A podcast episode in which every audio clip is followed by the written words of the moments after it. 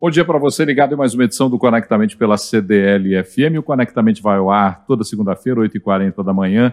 E as conversas que nós temos aqui nessa roda de papo, porque é uma roda de papo, é muito, são muito boas porque elas contribuem para quem já é empresário, para quem está empreendendo, começando agora, e para quem pensa em empreender. É uma conversa muito ampla, a gente conversa com pessoas que transformam a vida. E hoje é dia de histórias que conectam ah, Fernando Cardoso, voltando de férias, esteve nas Bahamas, depois nas Ilhas Gregas. E, além de contar das férias para a gente, daqui a pouquinho ele conta, ele vai apresentar o nosso convidado. Diga lá, Fernandão, bom dia. Bom dia, Paulo Leite, bom dia aos ouvintes da Rádio CDL. No programa de hoje, vamos conhecer a história de dois jovens empreendedores que se conheceram no ensino médio e hoje são sócios de uma das empresas de bebidas que vem conquistando o mercado mineiro. Foi inspirado numa bebida do mercado norte-americano e eles colocaram uma pitada brasileira, viu, Paulo? Tá aí, a gente vai conversar com Samuel Faria.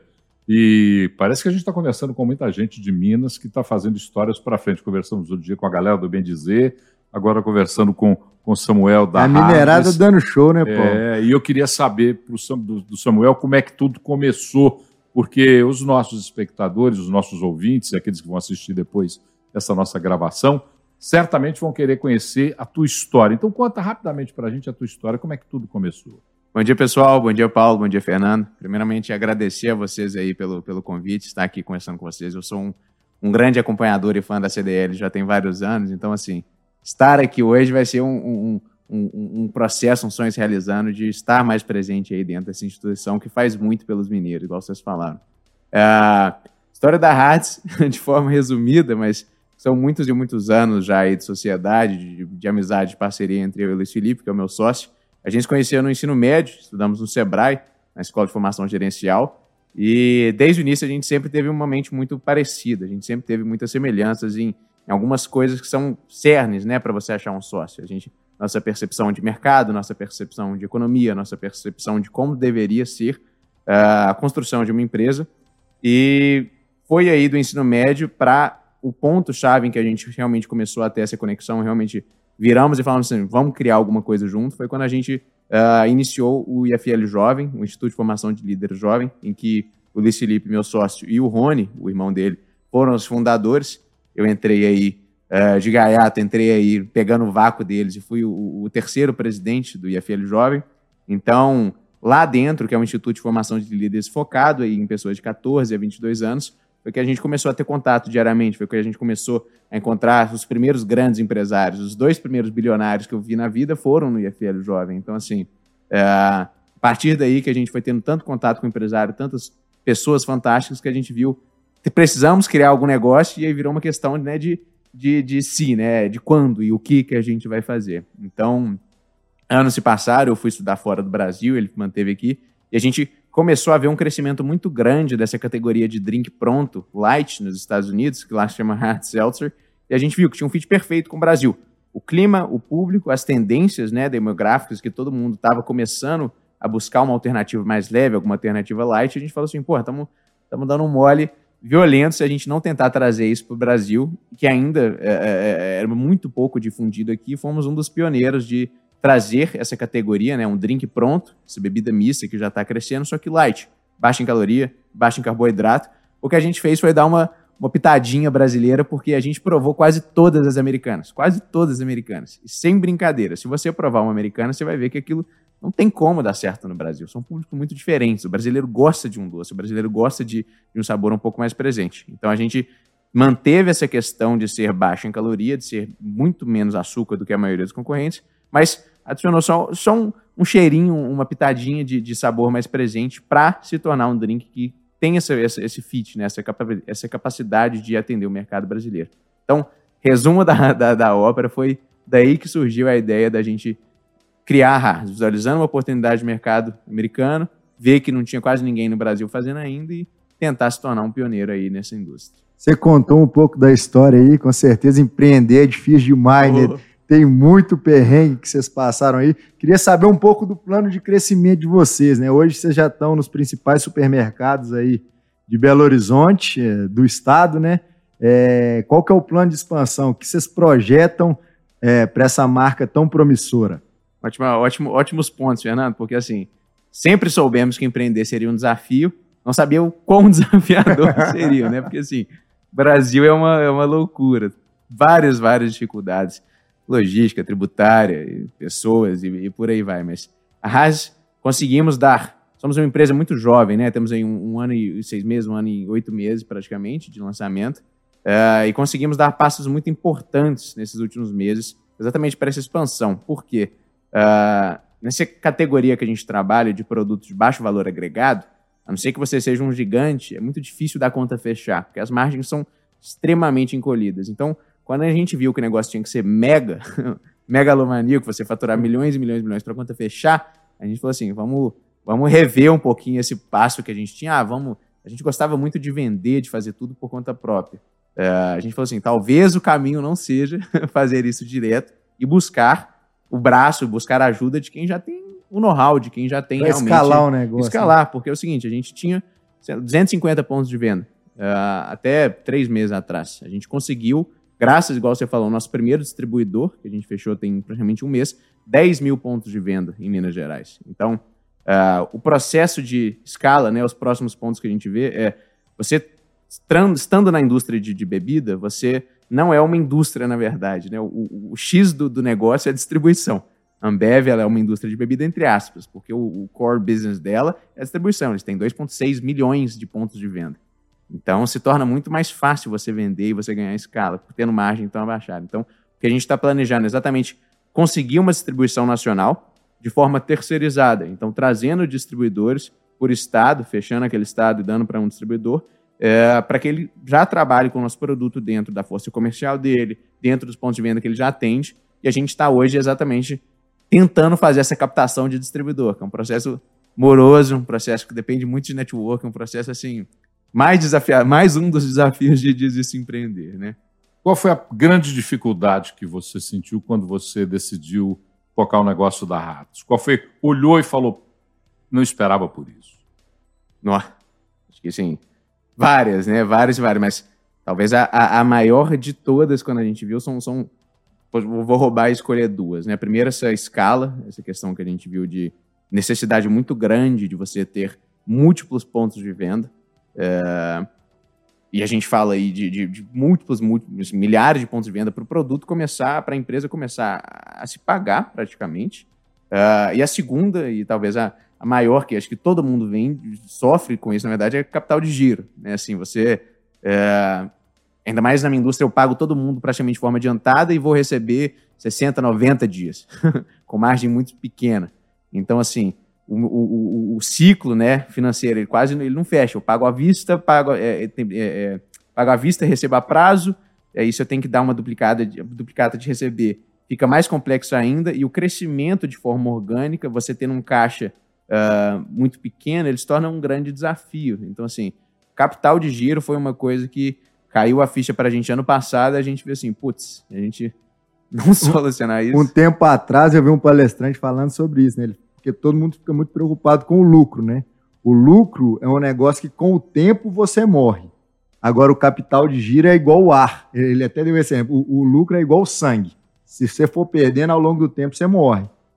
Agora, o capital de giro é igual o ar. É Se você zero. não tem rapidinho, você, você vai para o saco. Então, assim, é, é, é, um grande perrengue que realmente o empreendedor passa, porque se ele não fizer essa conta muito bem feita, é, é um dos motivos do Vale da Morte estar ali nos seis primeiros meses, né?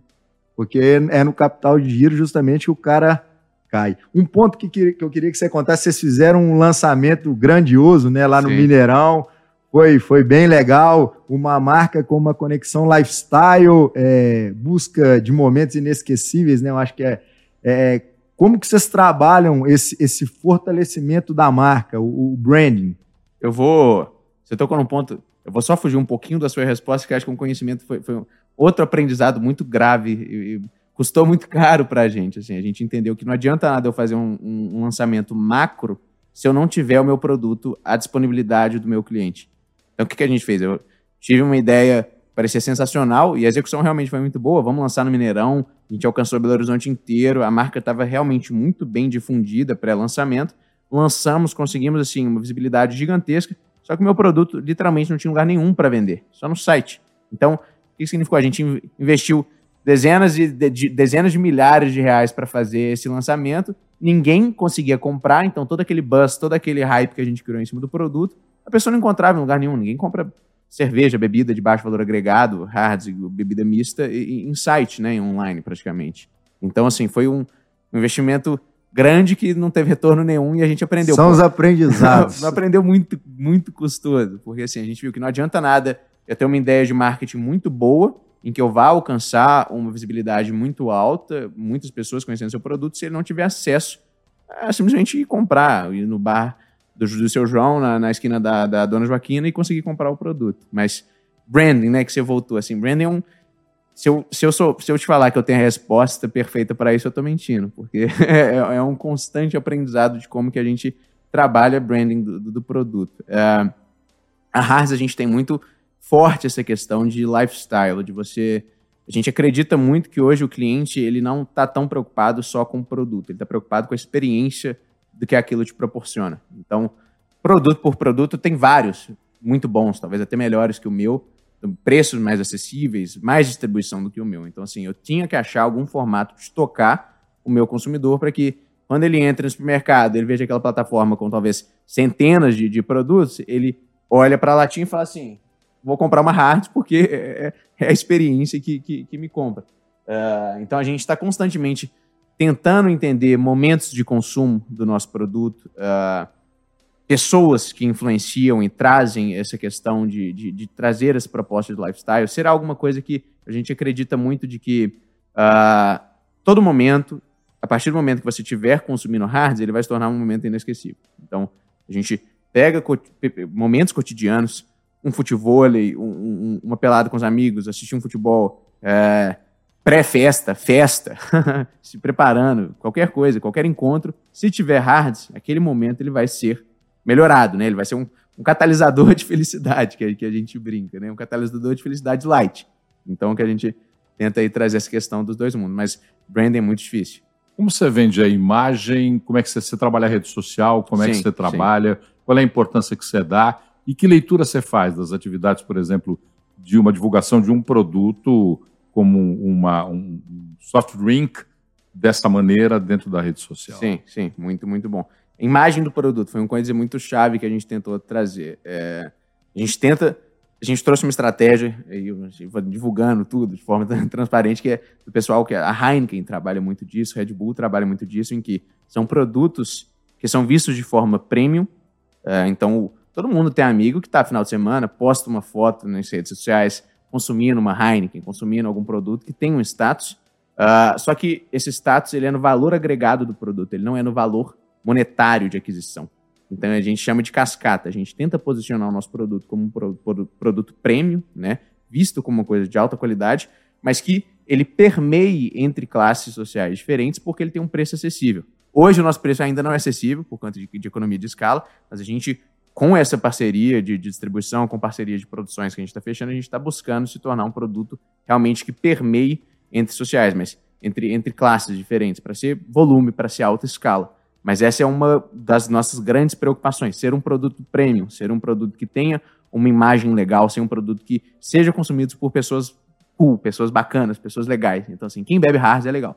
Uh, e você tendo preço acessível, a gente acredita que é o caminho para você conseguir permear é, é, diferentes, né, públicos, diferentes classes, a partir do momento que seu produto tem essa imagem premium, mas tem um preço barra acessível. Agora, rede social é um dos principais pontos que a gente tenta trabalhar. Eu comecei recentemente muito forte em, em TikTok, em YouTube, é, YouTube Shorts, Facebook Reels, porque foi um dos locais que a gente viu maior retorno pelo investimento. A gente trabalhei muito tempo com um evento, trabalhei muito tempo com muito tempo assim, né, para o tempo da minha empresa, uh, influencers, muitas coisas assim, e no retorno dava, mas não era em muita escala.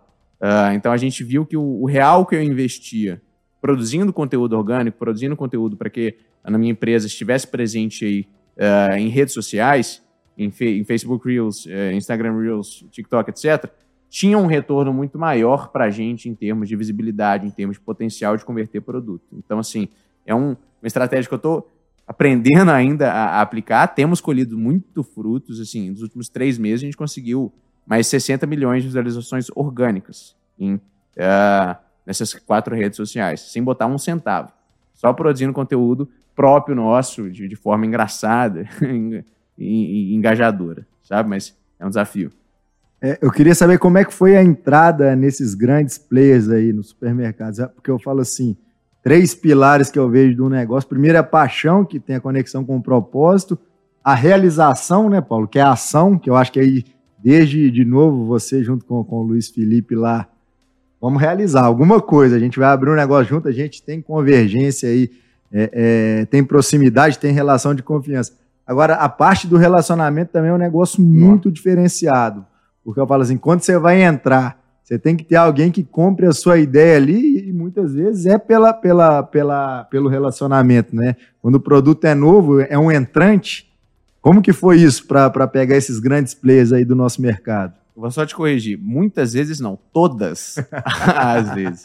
Todas. 100% das introduções que a gente fez foi network.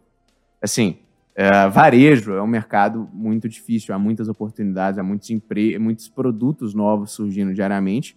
E as, as, grandes redes, né? Eu não faço ideia quantas centenas de produtos devem passar na mesa deles diariamente. Então, assim, não foram algumas, foram todas as nossas entradas via networking. Por exemplo, até a CDL já nos ajudou networking, a Fiel nos ajudou via networking. É, é, sempre foi assim, com, se não fosse networking, empreender no Brasil é muito difícil. Por isso, assim, que eu eu vanglorizo tanto a importância de instituições como CDL, como IFL, quando é, é, é, núcleos, né, em que você possa se conectar com pessoas com mente parecidas e ambições parecidas, porque assim, senão não tinha como, não tinha entrado em supermercados BH, não tinha entrado em Verdemar, não tinha entrado em Supernosso, não tinha entrado em lugar nenhum. O distribuidor, inclusive, foi 100% network. Ficamos aí um ano tentando captar uh, distribuidores, né, no processo comercial padrão, vou lá, apresento meu produto, tento vender, se não no networking, foi muito mais simples. Assim. Ele comprou a ideia, apresentou, viu que éramos pessoas sérias, já conhecia um pouco do nosso background e, e apostaram na ideia. Mas assim, todas. Networking é, é, é, a, é, é o X da questão, queira ou não. Por isso que a gente busca terceirizar todo esse comercial via distribuidor, é, porque ele já tem um networking com as redes do Rio de Janeiro, São Paulo, etc. Já tem um mercado. Já ali, tem, né? já tem. Muito mais fácil do que eu bater na porta e, e, tentar. Olha, veja o meu produto, ele é bom por ABC. Não, é. Networking é, é o X da questão, não tem como. A gente está para a última pergunta agora. Eu queria entender um pouquinho sobre mão de obra, que é uma dor danada, né? Para quando você vai empreender a formação, a escolha, profissionais qualificados. E você entra no mercado que era um mercado que não era forte e que tem características próprias. Como é que você fez para formar essa mão de obra e que desafios você tem Sim. ainda? É, assim, não tem outra resposta é que, que estamos no processo de aprendizado ainda, né? Então, assim, são muitos desafios que ainda estão acontecendo, mas a Hartz, por mais que a gente esteja numa indústria tradicional, né, de varejo, de bebida, etc., a gente sempre tentou se ver como uma startup, e agir e viver e gerir como startup. Então, a gente é uma equipe muito enxuta, uh, em que tenta tirar o máximo proveito uh, em termos de capacidade de todos os funcionários e crescer e oferecendo retornos, uh, eventualmente, de quem está junto com a gente. Então, assim, toda essa mentalidade de captação de mão de obra sempre foi no modelo de startup.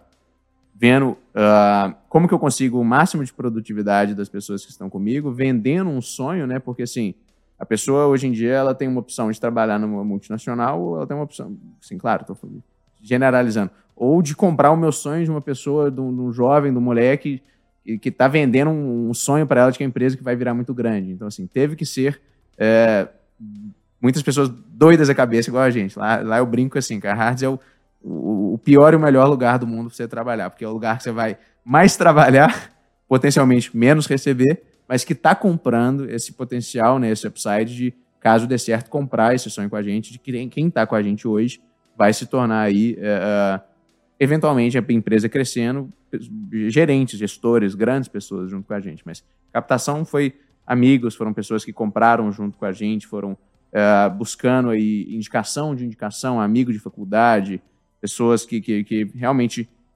compravam esse sonho junto com a gente, porque é coisa de maluco, sabe? Assim, você empreender no Brasil, você tem que ser maluco, de uma empresa pequena e que tem que ter um faturamentos e números tão altos igual o nosso, então assim, é, é muito mais na base da, do sonho e, e, e, da, e da, emoção do que a, a racionalidade propriamente dita. Fernandão, tá, chegou naquela hora do desafio, você ouviu com muita atenção um relato extremamente interessante de alguém que resolve empreender num cenário tão conturbado como o nosso no Brasil e que cresce, que expande, que tem outras dimensões para o próprio negócio. Mas eu queria que você fizesse um resumo da prosa. Então, eu vejo a história dos dois, uma história muito bonita, né, Paulo? Um sonho grande, eu acho que o início é isso mesmo, cara. Vocês são vendedores de sonho, mas uma coisa que é bem legal e que eu vejo pela, pela, pelo próprio desenvolvimento do negócio é que vocês são cara muito realizadores, né? Então, quando você tem ali o exemplo, ele arrasta tudo. Assim, todos os problemas que a gente vai evoluindo e vai melhorando o nosso negócio ao longo do tempo, ele é, na visão dos outros, né, os que estão de fora, é, a sua dedicação e o seu trabalho arrasta tudo. Então, eu tenho certeza que a, a rádio vai ser um sucesso. Você falou dos dois bilionários que você conheceu lá no IFL bem próximo, a gente vai te entrevistar de novo como um bilionário aqui. e eu e o Paulo vamos comprar uma beiradinha desse trem, né, ah, é. Nós vamos querer, querer entender um pouquinho mais dessa indústria nova que você trouxe. Samuel Faria, que prazer conversar com vocês. Histórias que conectam, elas trazem para a gente algumas surpresas. E são surpresas que, às vezes, é, eu já tinha visto sua marca, não te conhecia, não sabia da história dela. E aí, conhecendo a história, você tem uma outra dimensão do que é a, marca, a marca que você vê colocada aí no mercado. Sucesso absoluto para você e muito obrigado por ter dedicado um pouco do seu tempo para essa prosa aqui no Conectamente. É, obrigado, Fernando. Obrigado, Paulo. Eu que agradeço. É, são oportunidades muito valiosas de construir networking, de aprender com vocês que, que são aí pessoas que já estão há bastante tempo nesse mercado. É, cada um empreendendo de certa forma. Eu, eu brinco assim que todo mundo, se quiser, pode ser empreendedor é, seja ele um funcionário, seja ele um, realmente um empresário. Então, é um, um prazer, é, é, todo meu aqui, que, que se torne eventualmente verdade, que todo mundo cresça de, de, a partir desse, desse encontro aqui. Muito obrigado. Obrigado, Samuel. Obrigado, Fernando. Para você que está aí nos acompanhando agora, você já sabe que é mandar crítica, ideia, sugestão, opinião. Conectamente.cdrbh.com.br. Os melhores exibidores de podcasts têm o nosso podcast, que depois da exibição agora aqui no ar, vai ficar aí para você ouvir quantas vezes quiser. Samuel falou que nós somos empreendedores e somos mesmos, mesmo aqueles que estão empregados têm que empreender no seu próprio negócio. E mesmo você que ainda não está empregado, pensa no seu sonho, sonhe e empreenda a partir dele, porque fica mais fácil viver você pensando em empreender. Grande abraço para todo mundo, a gente se encontra segunda que vem.